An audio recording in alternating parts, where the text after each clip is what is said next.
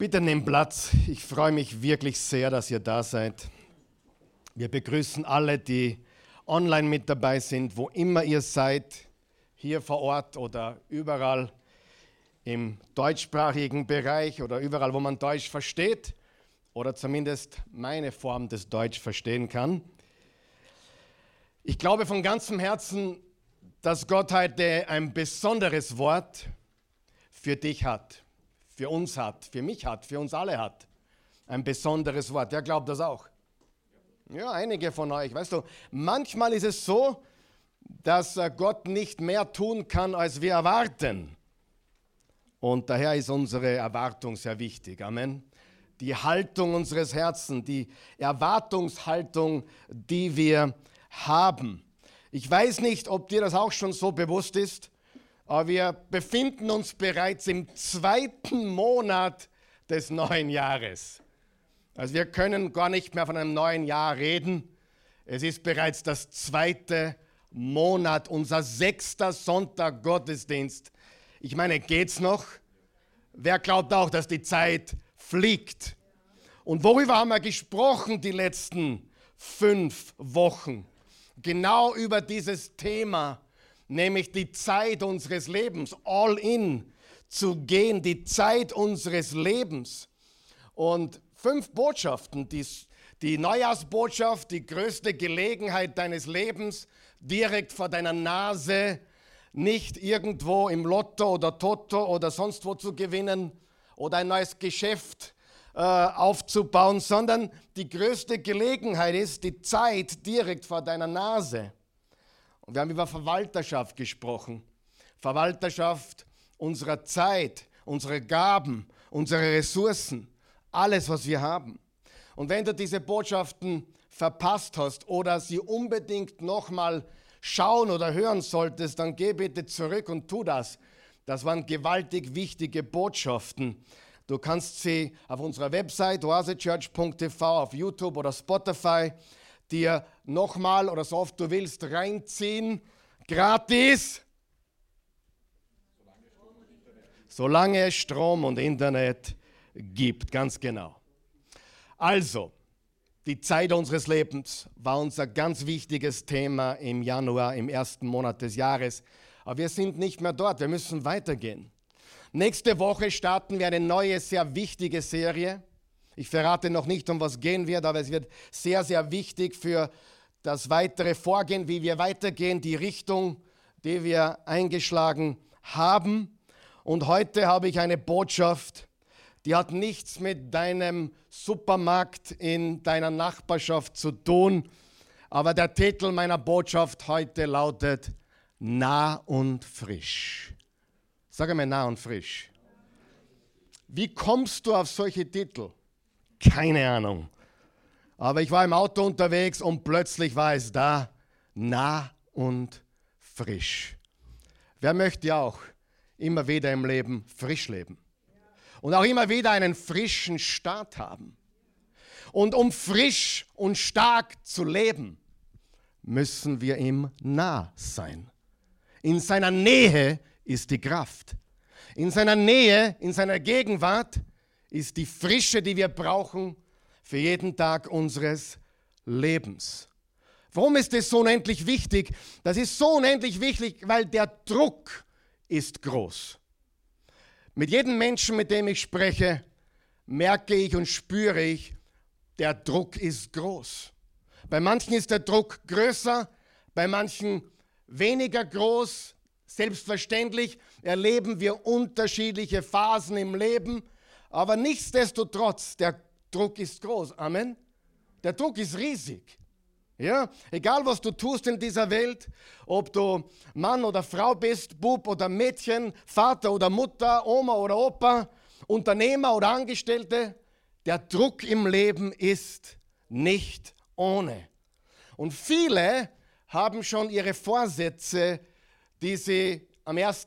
Januar dieses Jahres gemacht haben, wieder begraben. Aber ich habe eine gute Nachricht für dich. Du brauchst kein neues Jahr für gute Vorsätze.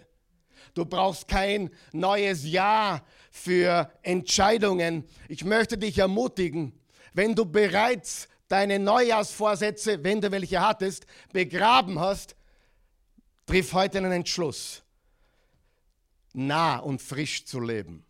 In seiner Nähe, in seiner Kraft. Und ich weiß nicht, wie es dir geht, wir nehmen uns immer wieder viel vor und dann tun wir es nicht. Dann fühlen wir uns noch schlechter. Dann, dann beginnen Selbstzweifel, weil wenn man sich selber belügt und unser Unterbewusstsein nimmt das so wahr, wenn man einen Vorsatz macht, gibt man ja quasi ein Versprechen ab. Man verspricht sich selber etwas und diese Selbstversprechungen werden gebrochen. Der Selbstzweifel wird mehr, Selbstvorwürfe gar. Und das führt zu noch mehr Druck. Und der Druck in der Zeit, in der wir leben, wird nicht weniger. Und so vielen Menschen, denen ich begegne, ich weiß nicht, wie es dir geht, sind überlastet. Einfach überlastet, beladen, geplagt. Aber Jesus kam, um die Geplagten zu erleichtern. Und er, und er kam, um denen, die glauben, sie haben es leicht, zu plagen. Jesus dreht den Spieß um. Weißt du, dass Jesus eine Plage für dich ist, wenn dein Leben eh so super ist? Er wird dir nachgehen und dich plagen, weil du glaubst, du bist jemand, du glaubst, du hast etwas, du glaubst, du bist selbst genug. Aber du bist nicht selbst genug. Dir fehlt es an allen Enden und Ecken. Und viele haben aufgegeben. Tu es nicht. Gib nicht auf. Es gibt einen besseren Weg, einen höheren Weg.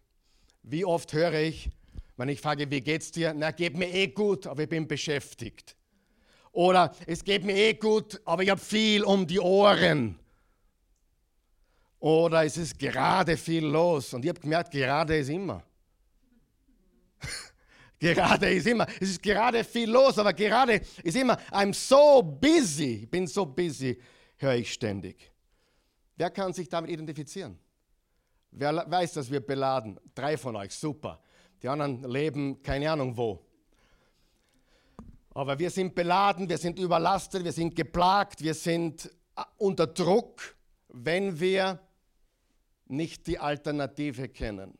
Sage mir Alternative. Und genau das hat Jesus getan. Jesus, und das ist für viele sehr überraschend, hat eine Alternative für uns. Und die Alternative ist nicht das Hamsterrad oder noch mehr, mehr, mehr. Das ist Religion. Religion verlangt immer mehr und mehr von dir. Und es ist nie genug. Du bist nie gut genug. Aber der Glaube an Jesus Christus setzt uns frei von diesem Druck. Matthäus 11, sehr überraschende Worte von Jesus. Lesen wir sie gemeinsam. Matthäus 11, Vers 28. Kommt her zu mir, alle, die ihr niedergedrückt und belastet seid. Ich will euch Ruhe schaffen. Unterstreicht ihr bitte das Wort Ruhe. Ruhe. Er will uns Ruhe geben. Nehmt mein Joch auf euch und lernt von mir, denn ich bin sanftmütig und von Herzen demütig so werdet ihr Ruhe, unterstreicht er das zweite Mal, Ruhe finden für eure Seelen. Denn mein Joch ist sanft und meine Last ist leicht. Klingt das nicht wunderbar? Sind diese Worte nicht fast zu gut, um wahr zu sein? In der Zürcher Bibel steht, kommt her zu mir, ihr Geplagten und Beladenen. Klingt doch super, oder? Wir können zu ihm kommen er sagt, komm, folge mir nach. Und wenn wir ihm nachfolgen, was werden wir finden? Ein leichtes Leben? Nein. Ein besseres Leben? Ja. Ein Leben in Ruhe und Frieden inmitten des Sturms? Ja. Er hat ja nicht gesagt, dass der Sturm weggeht. Er hat nur gesagt, dass du inmitten des Sturms Ruhe und Frieden haben wirst. Und ich weiß, dass der Sturm tobt bei vielen von uns oder bei vielen von euch.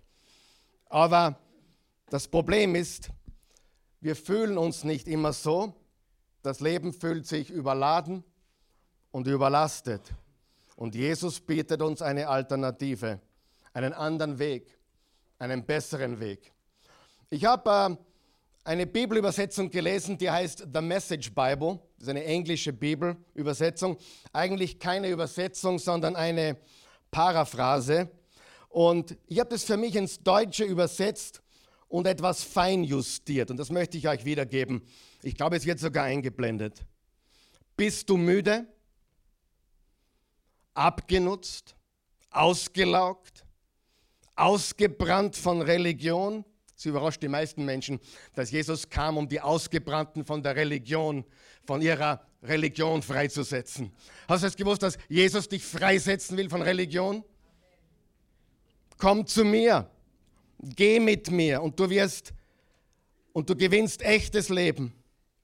Ich zeige dir, wie du richtig entspannen kannst. Geh mit mir und arbeite mit mir. Beobachte mich und schau mir zu, wie ich es mache.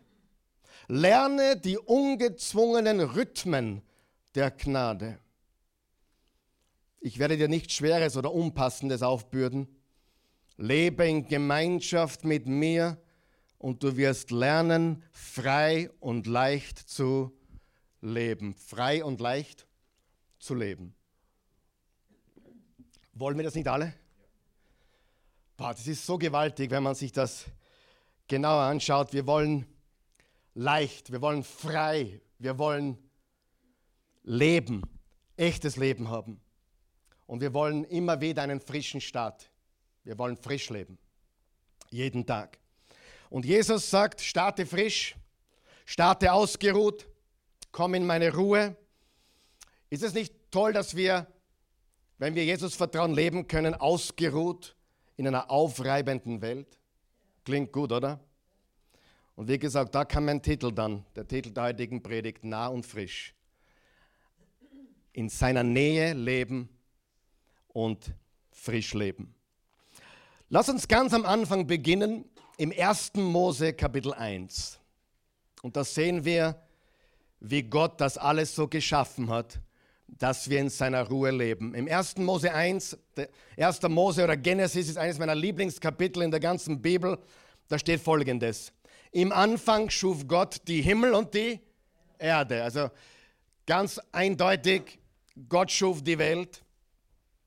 Die Erde aber war wüst und leer und es lag Finsternis auf der Tiefe und der Geist Gottes schwebte über den Wassern. Interessant ist, es war Nichtordnung und Gott hat aus der Nichtordnung Ordnung geschaffen.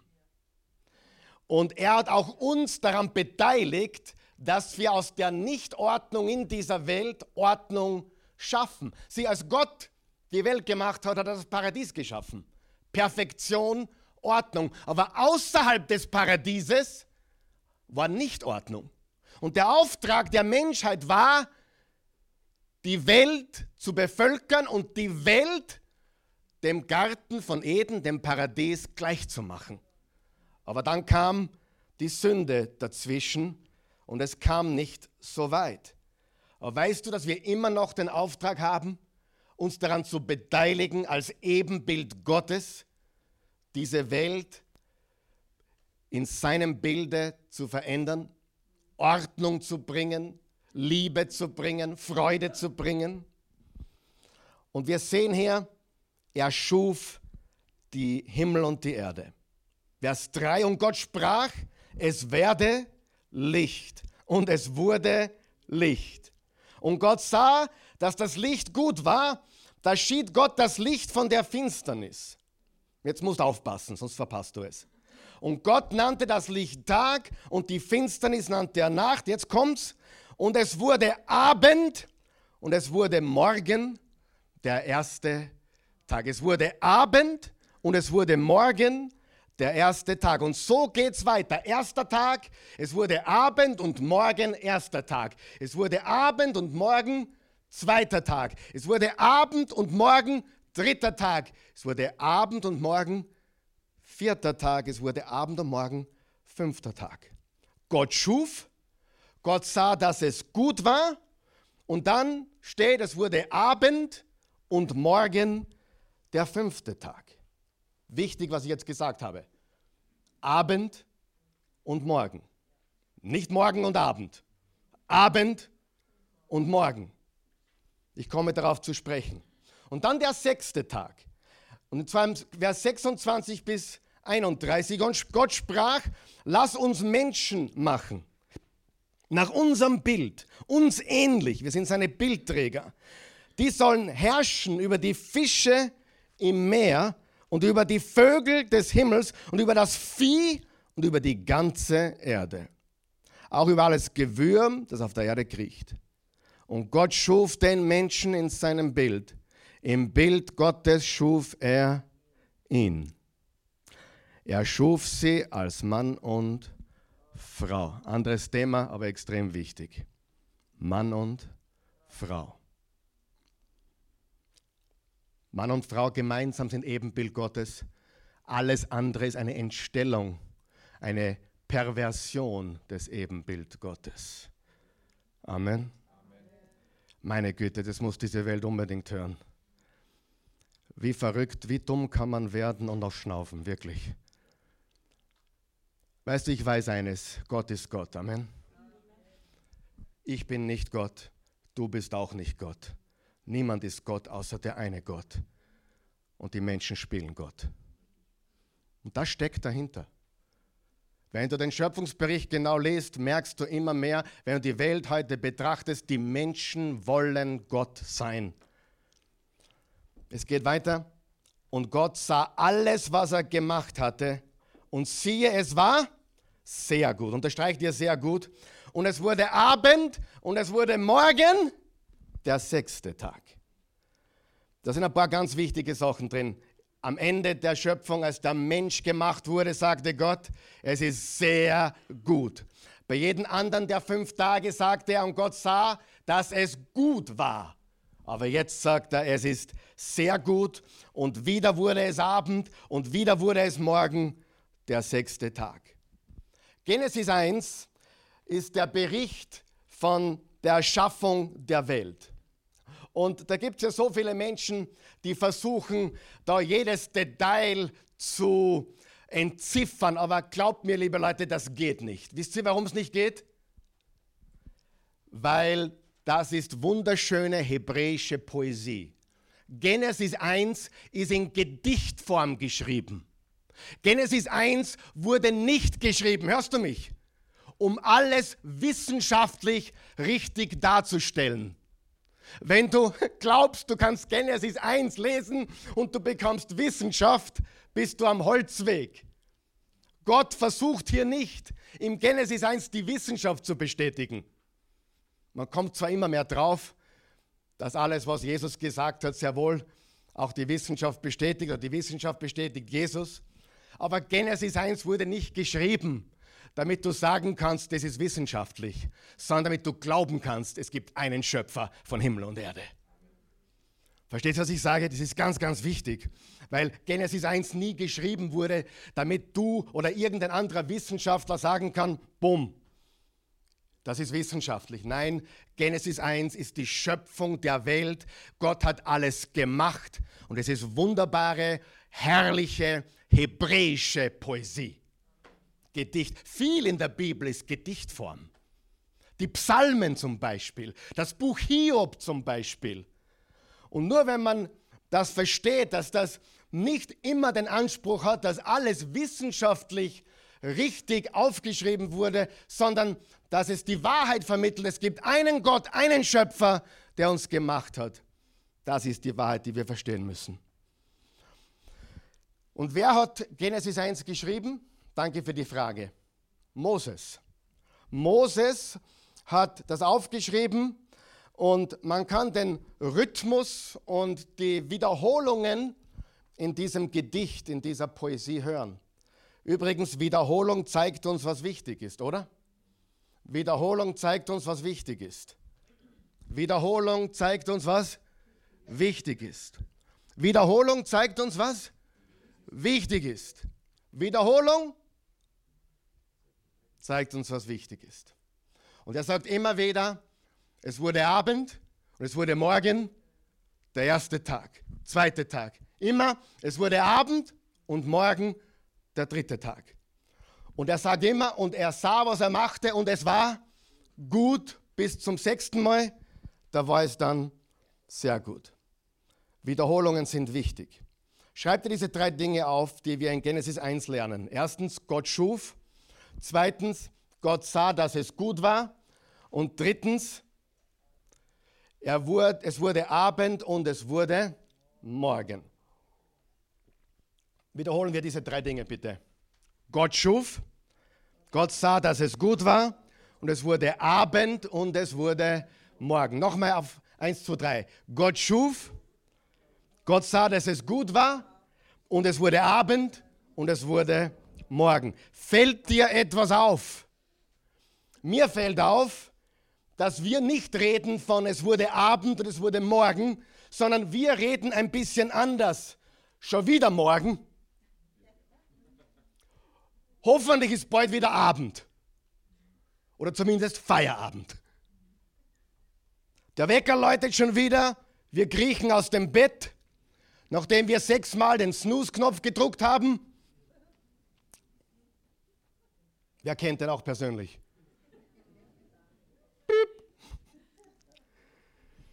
Wir duschen, wir ziehen uns an. Hoffentlich duschen wir uns. Wir frühstücken, ab in die Arbeit. Es wurde morgen, nicht schon wieder morgen und hoffentlich so schnell wie möglich wieder Feierabend. Und dann ruhen wir, wenn überhaupt. Die meisten Menschen ruhen ja gar nicht. Die meisten Menschen sind ja ständig mit ihrem Hirn beschäftigt. Außer alle von euch, die ja keine Instagram-Accounts oder Facebook habt, hat er bei uns fast niemand. Seht ihr den Rhythmus des Lebens? Morgen aufstehen, weder, ja, keinen Bock haben, wie viele Menschen, und warten, bis der Tag wieder vorbei ist. Aber Gott zeigt uns einen alternativen Rhythmus. Ein, ein Rhythmus, der mit Ruhe beginnt. Es beginnt mit Ruhe. Es beginnt mit dem Abend. Es wurde Abend und es wurde Morgen. Sechsmal hintereinander. Es wurde Abend und es wurde Morgen. Gott und seine Wege beginnen mit Ruhe. Das ist der Rhythmus Gottes. Der Rhythmus Gottes ist nicht, ich muss in der Früh aufstehen und hoffentlich ist der Tag bald vorbei und es ist Abend. Der Rhythmus Gottes ist, es ist Abend und es kommt der Morgen. Du sagst, na, das klingt nett, Karl Michael. Wenn, aber wenn du ein Israelit bist, weißt du genau, was das bedeutet. Die haben ein Verständnis vom Sabbat zum Beispiel. Und Genesis 1 wurde, wie gesagt, von Moses geschrieben. Moses, der in Ägypten in der Sklaverei geboren wurde, im Haus des Pharaos aufwuchs, einen Mann getötet hat, geflohen ist.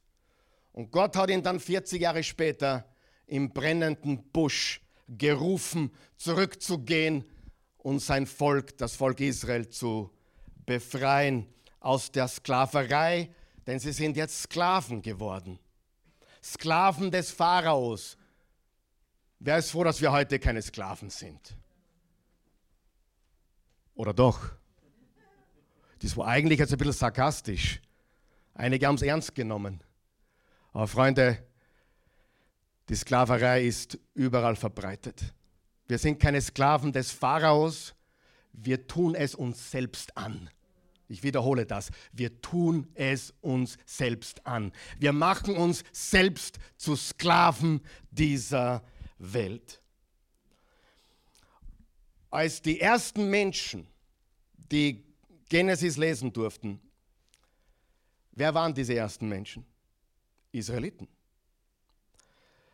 Die waren zuerst Sklaven und dann sind sie in der Wüste umhergekreist, bis sie aus Unglauben und Ungehorsam gestorben sind.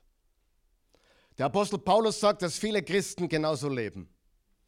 Sie drehen sich in der Wüste im Kreis, erreichen nie das gelobte Land, erreichen nie die Ruhe, erreichen nie die Frische, sind nie nah dran und frisch, weil sie sich im Kreis in der Wüste drehen.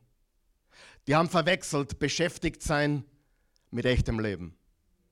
Sie haben, ver, sie haben verwechselt, ich brauche Aufmerksamkeit mit echter Liebe. Wie sah ihr Leben als Sklaven aus? Hast du mal gelesen im Exodus? Sie haben buchstäblich, und das ist paradox, sie haben buchstäblich das Imperium aufgebaut, das sie zu Sklaven machte. Sie haben die Straßen für den Pharao gebaut und für das ägyptische Heer. Sie haben Monumente errichtet, um die Größe Pharaos zu zeigen. Aber hauptsächlich, hauptsächlich waren sie beschäftigt mit dem Produzieren von Ziegeln. Sie mussten Ziegeln brennen. Vom Sonnenaufgang bis zum Sonnenuntergang, sieben Tage die Woche. Die einzige Frage, die am Abend zählte, war, wie viel Ziegel hast du gemacht? Auch das tun wir heute nicht. Wenn wir jemanden begegnen, fragen wir nie, geh, was machst denn du beruflich? Oder was arbeitest denn du? Nicht, dass das schlecht wäre, aber im Prinzip ist das nicht, was der Mensch ist. Amen. Wie viel Ziegel hast du gemacht? Und jetzt kommt ein ganz wichtiger Punkt. Die Botschaft Gottes an sein Volk im Genesis 1. Noch einmal, wer waren die ersten Menschen, die Genesis 1 lesen durften? Die Juden, die Israeliten. Mose hat es aufgeschrieben und das Volk, das in der Wüste war und, und mit ihm aus, ausgezogen ist aus Ägypten, dieses Volk waren die ersten, die Genesis 1 gelesen haben. Und die Botschaft ist ganz klar. Ich bin anders als Pharao. Ich bin kein Sklaventreiber. Ich führe euch in die Freiheit. Ich gebe euch Ruhe. Bei mir kommt zuerst Abend und dann kommt Morgen. Ich habe einen anderen Rhythmus. Mein Programm läuft anders ab. Weißt du, ich muss so schmunzeln, wenn ich da diese äh, Persönlichkeitsentwicklungstypen sehe, wie sie posten. Jetzt habe ich gelesen gestern Mark Zuckerberg. Er trägt nur eine Art von T-Shirt. Jeden Tag dasselbe, damit er in der Früh keine Zeit verliert beim Aussuchen der Klamotten. Darf ich dir was sagen? Egal wie groß sein Imperium noch wird, wenn er nicht nah an den Schöpfer kommt, wird er mit leeren Händen vor ihm stehen. Das System ist so krank und die jungen Leute folgen dem und glauben, ja, so muss ich auch sein. Und viele haben auch die, die letzte Serie falsch verstanden. Es geht darum, dass ich ein guter Zeitmanager werde. Falsch. Es geht nicht darum, wie viel du aus jeder letzten Sekunde rausquetscht. Das ist der falsche Ansatz. Es geht darum, dass du das Wichtigste und Richtigste und die Gelegenheiten wahrnimmst, die entscheidend sind mit der Zeit, die dir gegeben sind. Diese Milliardäre werden glorifiziert. Der eine steht um 5 a.m. auf, der andere um 7 a.m. Der eine fängt mit Yoga an und der andere mit Meditation. Ich sage dir eines, ihr habt noch keinen Milliardär kennengelernt. Punkt. ich, noch, ich kenne keinen Milliardär, der, der Jesus Christus kennt. Also Milliardär zu werden ist ein schlechtes Ziel anscheinend wenn es, nein, stimmt natürlich nicht, dass, dass man dann nicht gläubig werden kann, aber eines ist ganz klar. Du kannst die letzte Sekunde aus jeder Minute rausquetschen. Wenn du das falsche Imperium baust, dann gehst du leer aus. Du stehst mit leeren Händen da. Okay? Wie viel Ziegel hast du gemacht? Wie viel Umsatz hast du gemacht? Und die Botschaft Gottes an sein Volk in Genesis 1 ist ganz klar. Ich bin nicht Pharao, ich bin anders. Ich habe einen anderen Plan, einen anderen Rhythmus. Und euer Wert kommt nicht davon, was ihr tut, sondern was ich über euch sage. Ich wiederhole, euer Wert kommt nicht davon, was ihr tut, sondern was ich über euch sage. Eure Tage beginnen mit Ruhe ich bin euch nah und ihr seid frisch, wenn ihr mir nah seid. Ist das nicht eine gewaltige Botschaft? Wenn man das, die Sklaverei Ägyptens gegenüberstellt mit dem, was Gott sagt im Genesis 1, es ist gut, es ist Abend, es ist Morgen. Euer Rhythmus beginnt nicht mit Arbeit, sondern mit nah und frisch. Was sage ich mittlerweile fast in jeder Predigt? Jeden Morgen oder Abend. Geh auf deinen Ort und verbring deine Zeit mit ihm. Wichtige Wahrheit Nummer eins, schreib sie dir auf. Ruhen bedeutet, was bedeutet dieses Ruhen? Es bedeutet darauf zu vertrauen, dass das, was Gott getan hat, genug ist. Sagen wir das gemeinsam. Ruhen bedeutet darauf zu vertrauen, dass das, was Gott getan hat, genug ist. Es ist genug. Wie schaut unser Leben heute aus? Überall, wo man hinschaut, gibt es Sklaven. Die ganzen technischen Fortschritte haben uns natürlich freigemacht, oder? Oder nicht? Nicht. Oder es ist niemand hier, der im Internet Anerkennung sucht, oder? Wie viele haben meine Story gesehen? Wie viele haben mein Bild geliked? Wie cool bin ich heute drauf? Menschen suchen Anerkennung, es ist unglaublich. Aber wir suchen nicht unseren Wert darin. Amen. Und wir suchen auch nicht unseren Wert darin, wie, wie, wie viel wir heute von unserer To-Do-Liste wegkreuzen können oder abhacken können. Im Jakobus 4, Vers 8 steht, nähert euch Gott, dann wird er euch nahe sein. Ich will, dass du den Rhythmus siehst. Es ist Abend und es ist Morgen.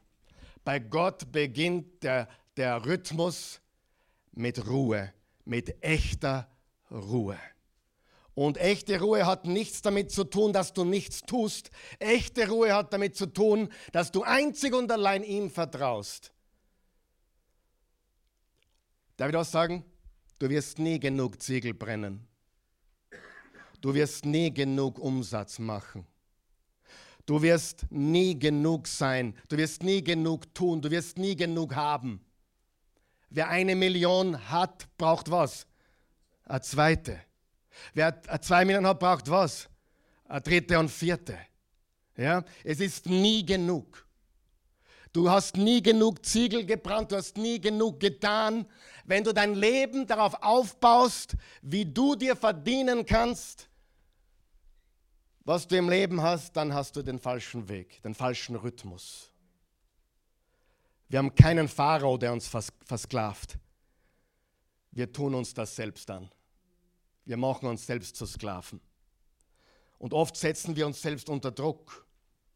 Wir wollen was beweisen. Kennst du jemanden, der was beweisen will? Ich kenne Männer jenseits von 75, die wollen immer noch beweisen, wer sie sind. Wir brauchen nichts beweisen, oder? Wenn du weißt, wer du bist, brauchst du gar nichts beweisen.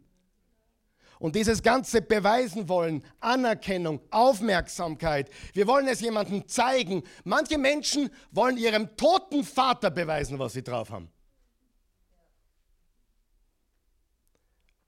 Oder wir brauchen noch dies oder jenes.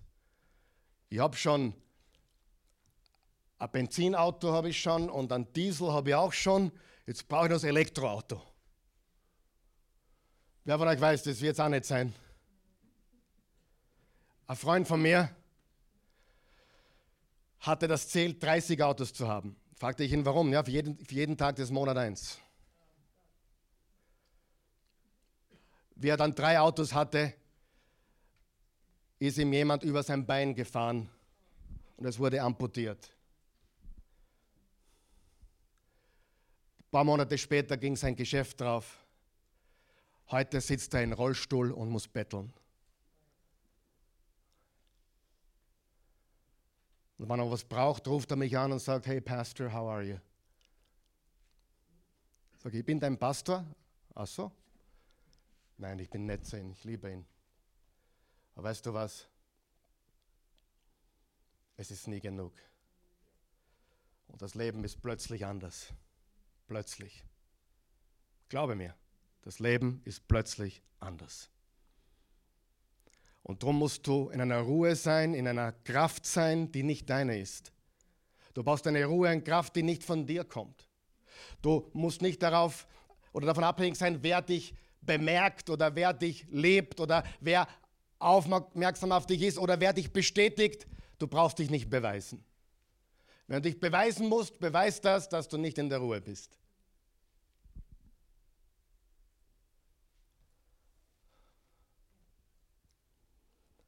Wir setzen uns unter Druck.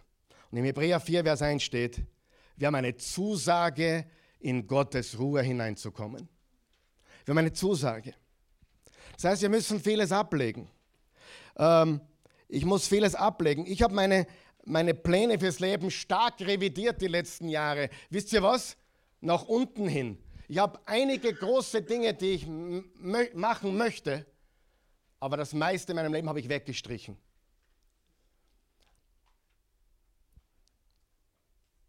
brauche nichts mehr. Ich habe alles. Ich werde mit Ruhe beginnen. Ich werde vertrauen. Wenn ich ihm nah bin, dann bin ich frisch. Nah und frisch. Was Gott getan hat, ist schon genug. Einer meiner Lieblingsverse ist Matthäus 3, Vers 16 bis 17. Und zwar ist das das, erste Mal, wo, wo Jesus öffentlich auftritt. Noch bevor er eigentlich öffentlich aufgetreten ist, als Erwachsener bei seiner Taufe. Schau, was hier steht. Als Jesus nach seiner Taufe aus dem Wasser stieg, öffnete sich der Himmel über ihm und er sah den Geist Gottes wie eine Taube auf sich herabkommen. Auf einmal sprach eine Stimme aus dem Himmel heraus. Das ist mein über alles geliebter Sohn an ihm habe ich Freude. Der erste Bericht über Jesus als Erwachsener, bevor Jesus eine einzige Tat getan hat, bevor er ein einziges Wunder gewirkt hat, als Mensch natürlich.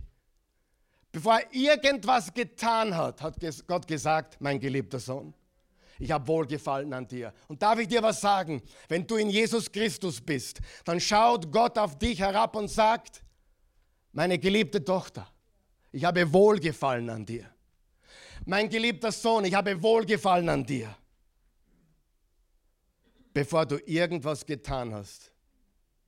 Wenn du in der Früh aufwachst und noch nichts getan hast und in seiner Ruhe da bist, sagt er, ich liebe dich, meine geliebte Tochter, mein geliebter Sohn, ich habe Wohlgefallen an dir. Nicht, ich liebe dich, weil du so gut gewesen bist. Oder ich liebe dich, weil du so viele Ziegel gebrannt hast. Oder ich liebe dich, weil du wieder mal so einen super Tag gestern hattest. Ich liebe dich, Punkt. Kein Weil. Sag mal, kein Weil. Nicht, ich bin so stolz auf dich, weil. Nein, ich liebe dich, Punkt. Versteht ihr das? Diese komplette Ruhe, dass das, was er getan hat, genug ist. Ich brauche niemandem nichts beweisen. Falsches Deutsch, aber passt schon, oder? Ich brauche niemandem gar nichts beweisen. Bevor Jesus ein Wunder wirkte, ich liebe dich, ich habe Wohlgefallen an dir, du bist mein Sohn. Was ist die erste wichtige Wahrheit, es? Ruhen bedeutet was? Zu vertrauen. Sag mal Vertrauen dass das, was Gott getan hat, genug ist. Wärst du noch derselbe Mensch, wenn du plötzlich Multimillionär bist? Oder wärst du noch derselbe Mensch, wenn du deine Millionen verlieren würdest und nichts mehr hättest? Wärst du immer noch derselbe Mensch? Menschen, die in Gott ruhen, sind, wer sie sind, nicht aufgrund dessen, was sie haben oder erreicht haben, sondern aufgrund dessen, was er über mich sagt. Zweite wichtigste Wahrheit. Zweite wichtige Wahrheit. Gottes Getanliste ist viel wichtiger als deine To-Do-Liste. Gottes Getanliste ist viel wichtiger als deine To-Do-Liste. Sagen wir das gemeinsam. Gottes Getanliste ist viel wichtiger als meine To-Do-Liste. Was hat er für dich getan? Was hat Gott durch Jesus für dich getan, bevor du aufgestanden bist? Bevor du wieder noch im Bett liegst, du bist noch gar nicht herausgekrochen. Er schuf dich. Er sagte, sehr gut. Er hat dich gerettet und den Liebesbeweis des Kreuzes erbracht. Er bezahlte eine Schuld, die du niemals bezahlen könntest. Er adoptierte dich. Er hat dich berufen. Er hat dich beschenkt und begabt. Er geht vor dir her. Er ist mit dir. Und das alles in Christus. Lesen wir einen Auszug aus Römer 8, Vers 28. Wir wissen aber, dass denen, die Gott lieben, alles zum Guten dient. Für wen gilt das? Für die, die Gott lieben. Liebst du ihn? Die er aber zuvor erwählt hat, die hatte er auch im Voraus dazu bestimmt, nach dem Bild seines Sohnes gestaltet zu werden. Die er im Voraus bestimmt hat, die hat er auch berufen. Und die er berufen hat, die hat er auch gerecht gesprochen. Meine Güte, weißt du, was das bedeutet, gerecht gesprochen zu sein? Weißt du, was das bedeutet, wenn Paulus sagt im 2. Korinther 5, Vers 21, er den, der von keiner Sünde wusste, für dich und mich zur Sünde gemacht, damit wir die Gerechtigkeit würden, die vor Gott gilt. Wie viele Christen verstehen das? Und wenn es die Christen nicht verstehen, wie, wie sollen wir es der Welt beibringen, dass wir nicht religiös sind, sondern komplett vergeben und nicht nur das, wir sind die Gerechtigkeit Gottes. Ich bin reingewaschen in seinem Blut von aller meiner Schuld, Gegenwart, Vergangenheit und Zukunft. Die aber gerecht gesprochen hat, den hat er auch die Herrlichkeit verliehen. Die Herrlichkeit Gottes lebt in dir. Was wollen wir dem noch hinzufügen? Rhetorische Frage. Nix. Wenn Gott für uns ist, wer kann gegen uns oder wer kann wider uns sein? Rhetorische Frage, Antwort, niemand. Er, der seinen eigenen Sohn nicht verschont, sondern für uns alle, alle dahingegeben hat, wie sollte er uns mit ihm nicht alles andere schenken? Wer will uns scheiden von der Liebe Christi? Bedrängnis? Nein. Not? Nein. Verfolgung? Nein. Hunger oder Blöße? Nein. Gefahr oder Schwert? Auch nicht. Wie geschrieben steht, um deinetwillen sind wir dem Tod ausgesetzt, den ganzen Tag, zu den Schafen gerechnet, die man zur Schlachtbank führt. Wer fühlt sich manchmal so in dieser Welt? Ja? Es ist gefährlich zu leben in dieser Welt. Doch in all dem feiern wir den Sieg dank dem, der uns seine Liebe erwiesen hat.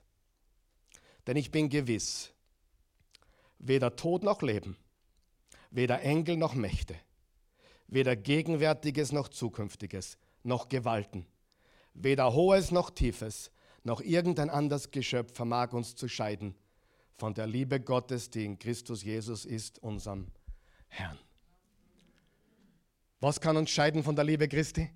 Nichts. Was wird er uns vorenthalten? Nichts. Wie sehr liebt er dich? Mehr als du dir vorstellen kannst. Er liebt dich zu sehr, um dich so zu lassen, wie du bist, aber er liebt dich immer und bedingungslos. Die Verse 38 und 39. Ich kenne fünf Gräber Fünf Gräber, wo diese beiden Verse eingeschnitzt oder eingemeißelt sind. Weder Tod noch Leben, weder Engel noch Mächte, weder Gegenwärtiges noch Zukünftiges noch Gewalten, weder Hohes noch Tiefes noch irgendein anderes Geschöpf vermag uns zu scheiden von der Liebe Gottes, die in Christus Jesus ist, unserem Herrn. Auf dem Grab von Ayaton Senna stehen diese beiden Verse. Ayrton Senna lebte mit Jesus, fuhr mit Jesus und starb mit Jesus. Und jeder, der an Christ. Ayrton Senna kennt du, oder? Der Michael Schumacher meiner Zeit. Das Vorbild von Michael Schumacher. Ayrton Senna war das Vorbild von Michael Schumacher. Der größte Rennfahrer der damaligen Zeit, der Jesus predigte, mit Jesus lebte, mit Jesus fuhr und mit 300 km/h in die Mauer fuhr und die größte Beförderung seines Lebens erfuhr. Denn weder Tod noch Leben, weder Engel noch Mächte, weder Gegenwärtiges noch Zukünftiges, noch Gewalten, weder Hohes noch Tiefes, noch irgendein anderes Geschöpf vermag uns zu scheiden von der Liebe Gottes, die in Christus Jesus ist, unserem Herrn. Liebe Freunde, diese Welt ist so kurz, die Zeit ist so kurz, das Leben ist so flüchtig. Das Ziegelbrennen ist teilweise so unnötig. Dann hat jemand einen Doktortitel und damit er sich noch mehr profilieren will, holt er sich einen zweiten. Auf Kosten von Familie, auf Kosten von echtem Leben. Ich habe nichts gegen Studieren. Aber ganz ehrlich, es gibt Dinge, die muss man nicht machen. Amen. Es gibt Dinge, die sind wichtiger. Was er getan hat, ist genug, liebe Freunde. Ich sage das noch einmal. Was er getan hat, ist genug. Ich brauche niemandem was beweisen. Ich wirke aus einer Position der Ruhe. Und so viele Menschen versuchen zu bekommen, was ihnen bereits gehört. Du brauchst nicht kämpfen um Liebe. Er hat dir die Liebe bereits gegeben. Vollkommene Annahme, vollkommene Akzeptanz, vollkommene Liebe. Und bevor einige nervös werden, das ist keine Anti-Arbeit-Botschaft. Haben wir das verstanden? Es gibt Menschen, die arbeiten gar nichts und haben keine Ruhe. Weil Ruhe ist ein Stand des Vertrauens. Es gibt Menschen, die sind sehr fleißig. Die haben 50, 60 Stunden Wochen oder noch mehr und wirken aus der Ruhe. Sie wirken aus der Kraftquelle. Sie wirken aus der Ruhe. Ruhe und Arbeit sind kein Widerspruch. Ruhe und Arbeit gehören zusammen. Und deswegen, wie geht der Rhythmus? Es wurde Abend und Morgen der erste Tag. Wir arbeiten, aber aus der Ruhe heraus. Unser Rhythmus, der Menschenrhythmus ist, wann stehst du auf? Morgen geht's los. Und hoffentlich ist der Tag bald vorbei, der Abend wieder da. Aber Gottes Rhythmus ist ein anderer. Die Ruhe und dann die Arbeit. Sagen wir noch wach? Wir wirken aus einer Position der Ruhe. Und noch, noch was ganz Wichtiges. Wir arbeiten von Gottes Zustimmung. Wir brauchen nicht die Zustimmung eines Menschen, wir brauchen die Zustimmung Gottes. Und er sagt, ich habe Wohlgefallen an dir, erfülle meinen Plan und Willen, tu ihn so gut du kannst, wenn es daneben haust, bitte um Vergebung, aber ich gebe dir Ruhe. Was war die erste wichtige Wahrheit, liebe Freunde? Ruhen bedeutet darauf zu vertrauen, dass das, was Gott getan hat, was? Genug ist. Was ist die zweite wichtige Wahrheit? Gottes Getanliste ist viel wichtiger als deine To-Do-Liste. Und jetzt kommt die wichtige dritte Wahrheit. Ruhe finden wir im Fokus auf die Güte Gottes. Ruhe finden wir im Fokus auf die Ruhe Gottes, auf die Güte Gottes, Entschuldigung. Warum ist das so wichtig? Das heißt, Ruhe kann, kann passieren, wenn du, wenn du spazieren gehst. Ruhe kann sein, wenn du, keine Ahnung, auf den Berggipfel gehst. Ruhe kann sein, überall wo du bist, egal was du tust, aber du bist fokussiert auf die Güte Gottes. Und was macht dich das? Dankbar. Alles, was dich auf Gott und seine Güte fokussiert, seine Nähe, sogar Sex mit deinem Ehepartner. Jetzt sind einige wach worden. Oder doch nicht? Wer von euch weiß, da kann man richtig dankbar sein. Die Güte Gottes in jedem Akt des Lebens, wenn wir auf ihn fokussiert sind. Schauen wir uns das kurz an zum Abschluss, wie der Rhythmus Gottes ausschaut. Es gibt einen täglichen Rhythmus.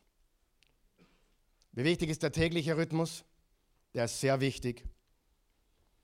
Was tust du täglich, um dich aufzuladen? Was tust du täglich, um zur Ruhe zu kommen? Was tust du täglich? Ich sage dir noch einmal, beginn den Tag mit Gebet und mit der Bibel.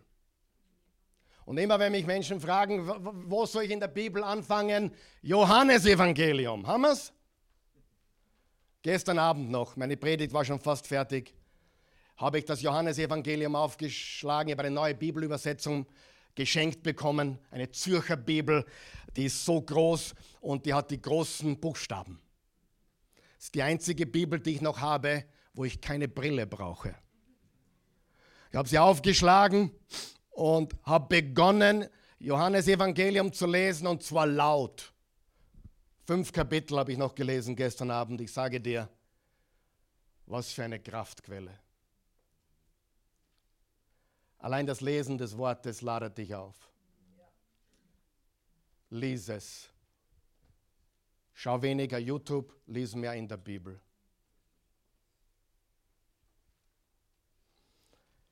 Täglicher Rhythmus. Dann gibt es auch einen wöchentlichen Rhythmus.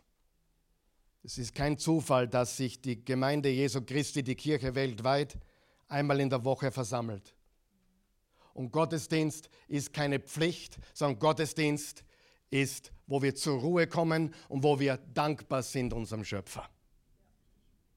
Du kommst nicht hierher oder schaust nicht zu, weil du eine Pflicht erfüllst. Es ist wichtig, dass wir zusammenkommen, um Kraft zu schöpfen, auf die Güte Gottes uns zu konzentrieren. Deswegen singen wir Lieder, deswegen beten wir, deswegen hören wir das Wort und wir sind dankbar. Und dann gibt es auch einen saisonalen Rhythmus. Das bedeutet, bei mir ist es immer so mehrmals im Jahr, zum Beispiel die letzte Woche des Jahres und die erste Woche des Jahres, diese zwei Wochen, da komme ich richtig runter. So nach dem Stefanitag, nach dem, nach dem Christtag, da ist der Karl Michael ganz unten. Da tue ich nicht viel. Da habe ich eine offene Bibel, ein offenes Notizbuch und sage, Herr, sprich, dein Wille geschehe, dein Wille dein Plan. Und im Sommer mache ich das auch. Da machen wir sogar den Mittwoch hier zu, wie du weißt, um einen ganzen Sommer mal weniger zu tun. Da bereite ich auch viele Serien vor im Sommer. Aber die kommen nicht, weil ich verkrampft danach suche, sondern die kommen, weil ich nah bin und frisch bin. Sieh, das Leben kommt nur wirklich in der Kraft, wenn du nah bist und frisch bist. Im 1. Mose 2 geht es dann weiter. Damit waren waren die Himmel und die Erde mit allem, was in, ihnen ist, vollendet. Am siebten Tag also war Gottes Werk vollendet. Und er ruhte am siebten Tag von all seinem Werk. Gott segnete diesen Tag und machte ihn zu etwas Besonderem. Denn an ihm ruhte Gott, nachdem er sein Schöpfungswerk vollendet hatte. Er ruhte. Und manchmal ist das Leben busy. Und das ist okay. Sag mal, das ist okay. Ist okay. Ist normal. Manchmal gibt es richtig viel Arbeit, aber das ist okay, solange wir mit Ruhe beginnen und in der Ruhe Gottes leben. Und die Einladung Jesus steht, kommt her zu mir. Und die Frage ist, was wirst du machen? Die Frage ist, wie wirst du leben? Wirst du weiter jeden Tag einfach mit Stress beginnen und hoff, hoffen, dass du irgendwann zur Ruhe kommst? Oder wirst du den Rhythmus Gottes lernen? Abend und Morgen, der erste Tag. Es beginnt mit dem Abend, es beginnt mit der Ruhe. Es beginnt damit, dass wir anzapfen an die Kraftquelle Gottes und erkennen, dass wir auf sein Werk vertrauen, dass wir ihm voll und ganz vertrauen. Und ruhen bedeutet darauf zu vertrauen, dass das, was Gott getan hat, genug ist es bedeutet, dass seine Getanliste wichtiger ist wie unsere To-Do-Liste. Und es bedeutet, dass wir uns auf seine Güte fokussieren. Auf seine Güte. Was würde passieren, wenn du einen Job hast, den du wirklich hast? Und du dankst Gott und schaust auf seine Güte, dass er dich und deine Familie versorgt, während du diesen Job machst, den du hast. Weißt du, was passieren wird? Du das jeden Tag tust, spätestens in ein paar Wochen wirst du deinen Job lieben. Andre Agassi hat gesagt, ich hasste es, Tennis zu spielen. Er wurde vom Papa gepeitscht dazu, gezwungen dazu. Einer der besten Tennisspieler aller Zeiten hat gesagt, er hatte diese Hassliebe mit Tennis. Übrigens auch ein Jesus-Nachfolger. Der ist bekennt der es öffentlich sagt. Könnte ein bisschen mehr, aber er tut's. Der Jürgen Klopp ist auch, könnte auch ein bisschen mehr drüber sagen, aber er tut's doch. Wir könnten alle ein bisschen mehr drüber reden, oder? Weißt du, egal, du kannst den besten Job der Welt haben. Wenn du Gottes Güte nicht siehst, wirst du leiden. Und du kannst den unterwürftigsten Job der Welt haben, wenn du ihn mit Liebe und Freude tust. Und für die Menschen und für den allmächtigen Gott, dann wirst du Freude daran haben. Und das ist die Ruhe, das ist die Kraft. Wir wirken von Abend, von der Ruhe. Wir kommen aus dieser Kraftquelle, aus seiner Nähe und wir werden frische, starke Leben führen. Nicht gestresste und kaputte, nicht überladene oder überlastete, sondern sein Joch ist sanft und seine Last ist leicht. Nicht das Leben ist leicht, seine Last ist leicht. Seine, sein Joch ist sanft. Das Leben ist nicht leicht, aber mit ihm zu leben gibt uns die Kraft zu wirken. Und das ist der Schlüssel. Amen. Halleluja. Bist du bereit? Hast du empfangen heute? So wichtig. Lass uns aufstehen, bitte. Himmlischer Vater, gütiger, gnädiger, treuer, barmherziger Gott. Danke für deine unendliche Liebe. Danke für deine unendliche Güte. Wir haben nichts dazu beigetragen, dass wir, dass wir da sind, dass wir am Leben sind. Wir haben nichts dazu beigetragen, dass wir in diesem Land sind, dass wir hier geboren wurden oder, oder zumindest hier leben dürfen. Wir haben nichts beigetragen. Du hast uns geschaffen. Du hast uns geschaffen. Und du hast gesagt, es ist sehr gut. Und du hast gesagt, es ist Abend und Morgen, der nächste Tag. Wir danken dir dafür. Wir loben und preisen dich und die Frage ist, werden wir mit, mit dieser Ruhe, mit dieser Freude, mit dieser Fröhlichkeit, mit diesem Frieden die restlichen elf Monate dieses Jahres leben oder werden wir grantig und, und, und traurig und unzufrieden und jammernd und murrend dieses Jahr leben? Das ist die Frage, die jeder für sich beantworten muss. Wollen wir frisch leben oder wollen wir ausgelaugt und und fertig leben. Und du gibst uns frisches Leben. Selbst wenn die Umstände schwierig sind, deine Kraft, deine Frische, deine Güte sind unser ständiger Begleiter. Du liebst uns so. Du liebst uns so sehr. Ich danke dir dafür. Ich danke dir für jeden Menschen, der da ist heute und alle, die, die sonst wo dabei sind. Ich danke dir, dass du uns zur Ruhe bringen willst. Dass du uns inmitten des Sturmes diese Gelassenheit, diese Kraft, diese Freude gibst. Manchmal geht es auf, manchmal geht es ab. Manchmal gehen wir aufwärts, manchmal gehen wir hinunter. Aber gepriesen sei der Name des Herrn. Deine Güte, deine Gnade, dein Erbarmen sind neu jeden Morgen. Wir wollen ruhen im Vertrauen auf dich. Wir wollen auf deine Getan-Liste schauen, nicht immer auf unsere To-Do-Liste. Und wir wollen auf deine Güte fokussiert sein. Denn immer wenn wir auf deine Güte fokussiert sind, können wir nicht auf unsere Probleme fixiert sein. Wenn wir auf deine Güte fokussiert sind, können wir nicht gleichzeitig jammern und murren und meckern.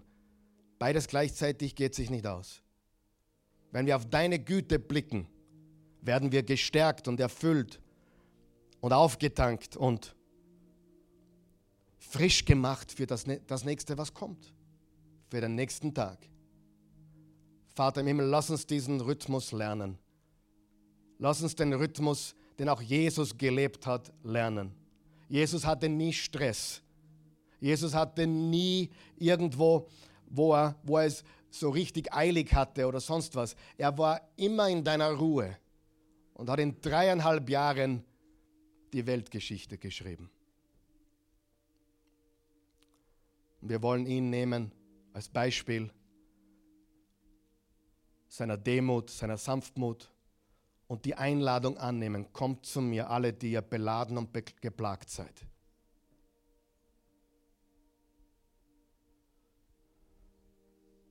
Wenn du da bist und oder diese Predigt hörst oder siehst, du hast keine persönliche Beziehung zu Jesus, du bist weit weg von ihm und dein Leben ist scheint sinnlos, geplagt und beladen. Jesus hat eine Antwort für dich. Johannes 3, Vers 16, so sehr hat Gott die Welt geliebt, dass er einen einzigen Sohn gab, damit jeder, der an ihn glaubt, nicht verloren geht, sondern ein ewiges Leben hat. Wenn du ewiges Leben haben möchtest, wenn du Jesus haben möchtest, bete diese Worte. Jesus, ich bin ein Sünder, ich brauche einen Retter. Sei mein Retter, mein Erlöser. Vergib mir alle meine Sünden. Ich empfange dein Leben. Ich gebe dir meines. Ich gehöre jetzt dir. Du hast mich neu gemacht. Danke, dass du mir vergibst. Ich glaube an dich, Jesus. Und zwar ganz spezifisch an deinen Tod am Kreuz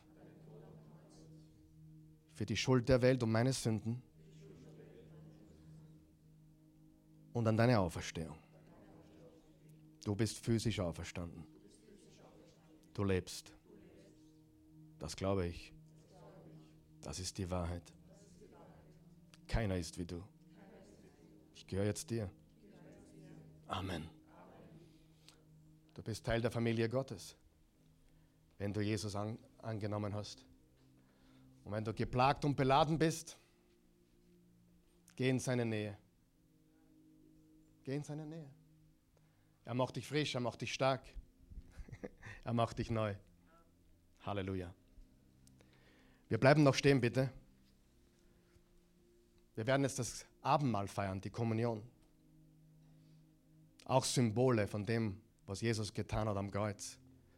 Er hat seinen Leib für uns gegeben, er hat sein Blut für uns vergossen. Und genau deswegen können wir ruhen. Johannes hat ihn gesehen, habe ich gestern Nacht nachgelesen im Johannesevangelium. Siehe das Lamm Gottes, das ihn wegnimmt die Sünde der Welt. Siehe Gottes Opferlamm. Billy Graham, der große Prediger, war mal in England bei einem bekannten Leiter einer großen, großen Psychiatrie, großen, großen äh, Anstalt. Genaue Name weiß ich nicht. Auf jeden Fall hat er Folgendes gesagt. Wenn die Menschen, die hier sind, zwei Sachen machen könnten, Vergebung annehmen und allen sofort vergeben, dann könnten wir morgen 99 Prozent der Leute entlassen. Schuld ist das Problem. Schuld und Sünde ist das Problem des Menschen. Okay, und deswegen haben wir Ruhe, weil Jesus das für uns getan hat. Okay, wir werden jetzt äh, was spielen, was singen. Währenddessen möchte ich dich bitten oder einladen zu kommen wenn du an Jesus glaubst. Wir haben offene Kommunion, das bedeutet, bei uns ist jeder willkommen, teilzunehmen, der an Jesus Christus als Erlöser glaubt. Okay?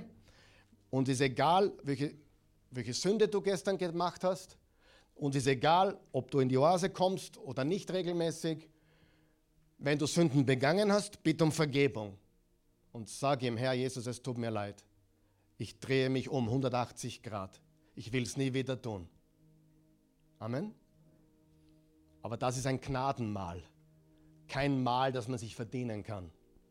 Oh, jetzt darfst du drei Monate nicht, weil es zu böse warst. Nein, kehr um und komm. Kehr um und komm. Amen. Okay? Jeder ist eingeladen, der Jesus glaubt. Amen.